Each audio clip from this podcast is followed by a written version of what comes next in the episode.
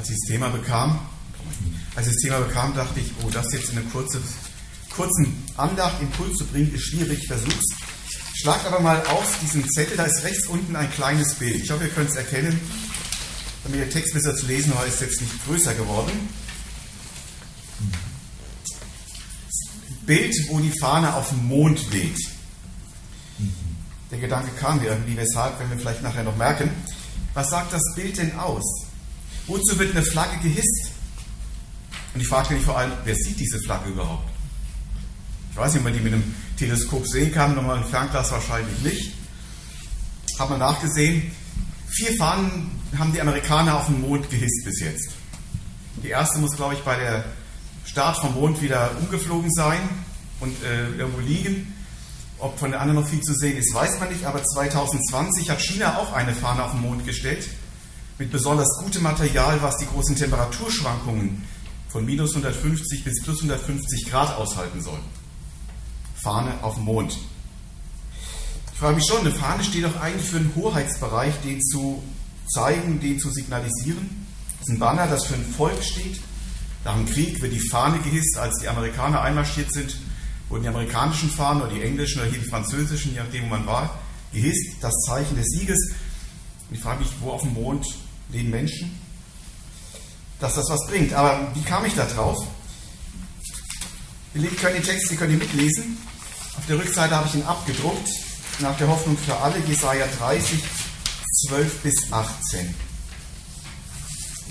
Doch ich, der heilige Gott Israels, antworte ihnen, ihr haltet es nicht für nötig, auf meine Warnungen und Befehle zu hören. Lieber verlasst ihr euch auf Gewalt und Intrigen. Doch das wird euch zum Verhängnis werden. Dann gleicht ihr einer hohen Mauer, die einen Riss bekommen hat. Er wird immer größer und tiefer, bis die Mauer plötzlich zusammenbricht. Ihr werdet wie ein Tonkrug sein, der schonungslos in tausend Stücke zerschmettert wird. Keine der Scherben ist noch groß genug, um damit Glut aus der Feuerst Feuerstelle zu holen oder Wasser aus dem Teich zu schöpfen. So spricht der Herr, der heilige Gott Israels. Kehrt doch um zu mir und werdet ruhig, dann werdet ihr gerettet. Vertraut mir und habt Geduld, dann seid ihr stark. Doch das wollt ihr nicht. Stattdessen prahlt ihr, wir haben gute Pferde, auf ihnen jagen wir so schnell wie der Wind davon. Jawohl, ihr werdet davonjagen auf der Flucht vor euren Feinden. Selbst wenn ihr noch so schnell rennt, eure Verfolger bleiben euch auf den Fersen. Ein einziger von ihnen schlägt tausend von euch in die Flucht, und wenn nur fünf euch angreifen, dann lauft ihr schon alle davon. Zuletzt bleibt nur ein kleines Häufchen von euch übrig, einsam und verlassen wie eine Fahnenstange auf der Bergspitze. Da ist sie, die Fahnenstange auf der Bergspitze. Doch sehnt sich der Herr danach, euch gnädig zu sein, bald wieder zu euch kommen und sich wieder über euch erbarmen. Denn er ist ein gerechter Gott. Wie glücklich können sich alle schätzen, die auf seine Hilfe warten. Ich möchte drei Gedanken kurz dazu weitergeben. Der erste, der Heilige, ruft seine Leute zur Umkehr.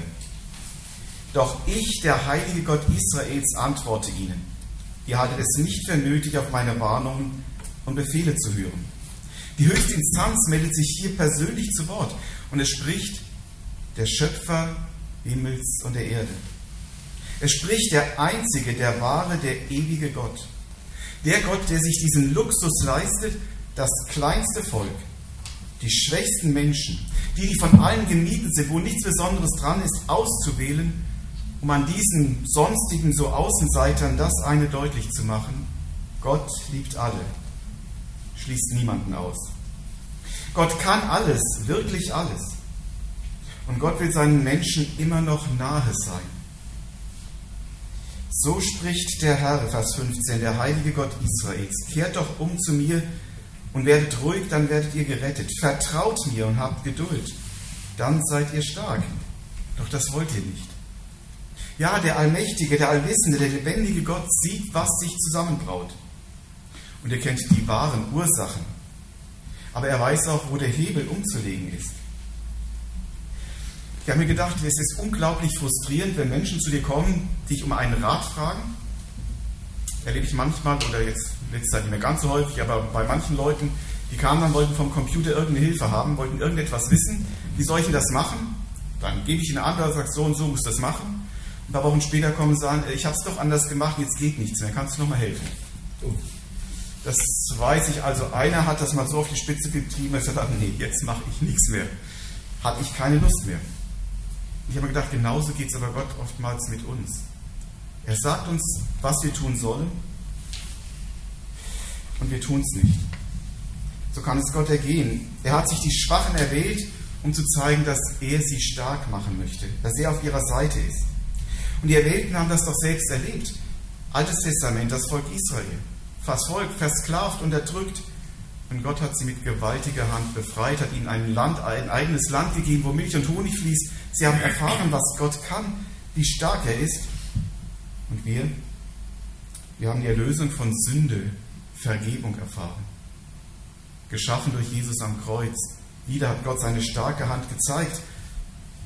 Eigentlich müssten wir doch auf Gott hören. Aber zweiter Gedanke, Gottes Leute setzen lieber auf die eigene Stärke. Dabei weiß Gott ganz genau, was passiert und er sagt es, und das ist das Bild jetzt auf der ersten Seite drauf. Er sagt, ihr haltet es nicht für nötig, auf meine Warnungen und Befehle zu hören.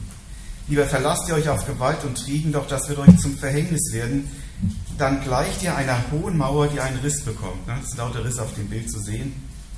Er wird immer größer und tiefer, bis die Mauer plötzlich zusammenbricht. Ihr werdet wie ein Tonkrug sein, der schonungslos in tausend Stücke zerschmettert wird. Keine der Scherben ist noch groß genug, um damit Glut aus der Feuerstelle zu holen oder Wasser aus dem Teich zu schöpfen, also zu nichts mehr zu gebrauchen. Was läuft denn hier verkehrt? Dazu so ein Satz kann eigentlich die Frage ziemlich schnell beantworten. Ich kann das schon, ich kriege das alleine hin. Und es hat dann so unsere Kinder vor Augen gehabt, wie sie klein waren. Und dann meinten, sie könnten jetzt alles. Ich kann das schon, ich kriege das alleine hin. Aber es geht nicht nur Kindern so. Ich habe es, glaube ich, schon mal erzählt. Ich bin auch einer, der sehr gerne Bedienungsanleitungen liest. Und erstmal sagt, das muss so gehen, bis es dann zu spät ist, weil man dann irgendetwas falsch angeschlossen hat, weil ein Schrank falsch montiert wurde, den man aufbauen wollte, weil irgendein System, Handy oder Computer falsch eingerichtet wurde. Und dann schlage ich auch mal der Bedienungsanleitung nach. Und dann steht manchmal drin, Vorsicht, das bitte nicht machen, es könnte das und das passieren. Zu spät. Nicht immer bemerkt man sofort den Fehler, aber fast immer hängt es damit zusammen, dass man nicht zuerst gelesen hatte, was man eigentlich tun sollte, von dem, der es weiß. Dass man es vielleicht auch trotzdem, wenn man es gelesen hat, anders gemacht hat, ach, das muss auch so gehen.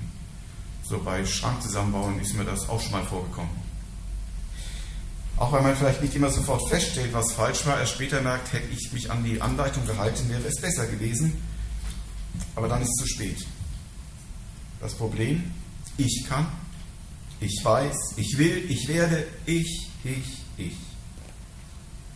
Und dann sage ich Gott auch, wie es lang geht und wo es lang geht. Gott dagegen leidet, glaube ich, manches Mal unsäglich unter uns, wenn wir eben nicht auf ihn hören, wo uns das voraussagt, was kommen kann. Und ich denke, mir hat uns die Bibel auch nicht aus Langeweile oder zum Zeitvertreib gegeben, sondern gerade uns davor zu bewahren, dass unser Leben, unsere Gemeindearbeit, unsere Gesellschaft, die ganze Welt eben solche Risse bekommt wie auf dem Bild. Und wenn man diesen Rissen nichts macht, weiterlaufen lässt, manchmal kann man beobachten, wie Häuser mehr und mehr zerfallen, bis dann irgendwann nur Staub übrig bleibt. Irgendwann kann man diese Risse nicht mehr kitten, dann muss ein Neuaufbau kommen. Ich habe mir so gedacht, das Dritte Reich begann auch schleichend langsam. Man hat die deutsche eigene Stärke entdeckt, scheinbar. Man hat im scheinbaren Machbaren Schritt für Schritt die Freiheit geopfert. Alles waren so kleine, langsame Schritte. Meinungsdiktatur, Denunziantentum waren plötzlich salonfähige Instrumente und wenn man später fragte, sagten sie, wir haben es zu spät gemerkt. Ja, Risse beginnen im System ganz klein, völlig unscheinbar, übersehbar, vernachlässigbar am Anfang. Auch jede Sucht fängt mit dem ersten harmlosen Schluck oder Zug, Kiffen, wie auch immer an. Jede Ehekrise beginnt mit einem ganz kleinen Streitigkeiten. Jede Gesellschaftskrise hat in scheinbar unwichtigen Entscheidungen ihren Anfang. Und auch jede Glaubenskrise beginnt mit dem ersten kleinen Zweifel an der Vertrauenswürdigkeit Gottes. Die kleinen Risse, die anfangen zu kommen. Das gleiche Problem ist immer, man setzt lieber auf seine eigene Stärke. vielleicht auf seine Zugpferde, wo man was vorweisen kann, die was hergeben, oder auf menschliches Können. Ich habe es erlebt, sogar Alkoholkranke im Endstadium, der glaubt immer noch, dass er alleine da rauskommt. Ich schaffe das schon. Und jeder, der helfen will, kann dann nur darauf warten, dass der andere sich irgendwann doch helfen lässt und sagt, ich schaffe es nicht allein. Man kann nur warten. Ich habe mich an einen, einen Jugendschein, Alkoholkranken, den wir durch eine Prüfung geschleift haben. Ich habe einmal von der Spiritusflasche weggerissen, die wollte er gerade trinken. Und wenn man die Prüfung schafft, man konnte ihm nicht helfen. Man musste warten, bis er an dem Punkt war, dass er sich wirklich helfen lassen wollte. Und wisst ihr genau, das tut Gott. Da steht in dem Text drin. Gott wartet nämlich immer noch. Und während Gott wartet, prahlen wir, wir haben gute Pferde, auf ihnen jagen wir so schnell wie der Wind davon. Und Gott sagt, ja, ja, ihr werdet davon jagen, aber auf der Flucht vor euren Feinden. Und selbst wenn ihr noch so schnell rennt, die anderen bleiben euch auf den Fersen. In der Luther-Übersetzung äh, ist das noch krasser ausgedrückt. Ich habe hier die Hoffnung für alle erwähnt, weil ich denke, es ein bisschen leichter zu lesen. Und ein einziger schlägt tausend von euch in die Flucht, und wenn nur fünf euch angreifen, lauft ihr alle schon davon. Zuletzt bleibt ein Häufchen übrig, einsam und verlassen wie die Fahnenstange auf der Bergspitze. Gott sieht das Ende voraus und er sagt, ihr geht kaputt an eurer Angst. Wenn einer, wenn einer tausend die Flucht schlägt, ist das Angst pur, Panik. Ist, nicht, ist das nicht so? Ein kleiner Satz manchmal reicht, nachdem er ihn sagt. Eine einzige Krankheit oder ein einziger Machthaber kann ausreichen, dass man sich vor Angst in die Hosen macht. Mit anderen Worten, eure vermeintliche Stärke wird euch so überrollen, dass ihr am Ende hoffnungslos verloren seid. Und am Ende wird die Fahne des Heerführers einsam und allein wehen wie die Fahne auf dem Mond. So eine Fahne steht ja für den Ausdruck eines Hoheitsanspruchs für den Stolz des menschlich Machbaren. Der Sieger hisst sie, wenn er gewonnen hat, aber was ist, wenn die Fahne noch weht und kein anderer mehr da ist? Wie ist das, wenn den Krieg zieht, die Fahne steht noch, aber das Volk musste fliehen? Dann wird die Fahne zu einem Symbol für Hochmut, Stolz und Versagen. Und Gott sagt, das wird kommen. Das sage ich euch voraus. Aber er bleibt nicht dabei stehen. Er sagt immer noch, ich weiß auch, wie es anders gehen könnte. Wenn ich auf die Krisen unserer Zeit sehe, rufen wir dann den an, der helfen könnte? Tun wir das? Wenden wir uns an den, der alle Macht hat? Ich sehe es nicht oder nur ganz, ganz selten. Und dann nur von ganz, ganz wenigen. Wir schaffen das. Und wenn ich die Offenbarung richtig verstehe, wird das bis zum Ende so bleiben. Dass Gott um seine Leute wirbt und er kann tun, was er will. Sie machen doch, was sie wollen. Offenbarung beschreibt es. Und ich frage uns, warum wenden wir uns nicht an Gott? Warum kehren wir nicht um? Warum tun wir nicht Buße? Warum geben wir zu, dass wir es nicht können? Warum bekennen wir nicht, wo wir versagt haben, wo wir einen haben, der uns vergibt, der es nicht aufrechnet, der vergeben möchte? Warum bitten wir den um Hilfe oder nicht den um Hilfe, der wirklich helfen kann? Warum sind wir oft so stolz? Oft so hochmütig, weil wir bis zuletzt meinen, es doch selbst schaffen zu können und am Ende heißt es, jetzt hilft nur noch beten. Warum sind wir oft so dumm, dass wir Gottes Warten auf unsere Einsicht als eine Zustimmung zu falschen Wegen verstehen? Und warum bringen wir Gott immer wieder in die Situation, dass er hart durchgreifen muss, obwohl er, das sage ich bewusst, obwohl er das gar nicht möchte? Vers 18, der letzte Vers. Der Herr sehnt sich danach, euch gnädig zu sein. Gott wartet, er möchte, er will uns Gutes tun. Und wenn wir gerade das Alte Testament lesen, wo Gott so oft das Gericht schon verkündet hat, gesagt, jetzt ist es vorbei und dann kommt nur einer, der Buße tut und dann schiebt es Gott nochmal auf. Er sehnt sich danach, uns gnädig zu sein. Ja, Gottes Warten auf unsere Umkehr, er wartet auf unser Sündenbekenntnis, auf unsere Entscheidung, ihm wieder zu gehorchen. Aber dieses Warten dies Warte interpretieren wir zu oft als Zustimmung für unsere Eigenmächtigkeit. Auch nichts Neues übrigens. Römer 2, Vers 4 schreibt Paulus das schon. Verachtest du den Reichtum seiner Güte, Geduld und Langmut? Weißt du nicht, dass dich Gottes Güte zur Buße leiht? Buße tun heißt dann, und das ist das, was wir vielleicht nicht so einfach auf den ersten Blick ins Verstehen, Buße tun heißt, richtig stark zu werden. Es heißt Neuausrichtung, neue Nachfolge Gottes, heißt neu aus seiner Stärke zu lieben. Und darum laden wir zu Buß- und Betach-Gottesdiensten ein. weil wir unsere falsche Stärke, unsere Eigenmächtigkeiten bekennen wollen, darum Vergebung bitten wollen, wo wir das aus dem Blick verloren haben und das nicht nur für uns, auch für unsere Gemeinde, für unsere Gesellschaft, für unser Land.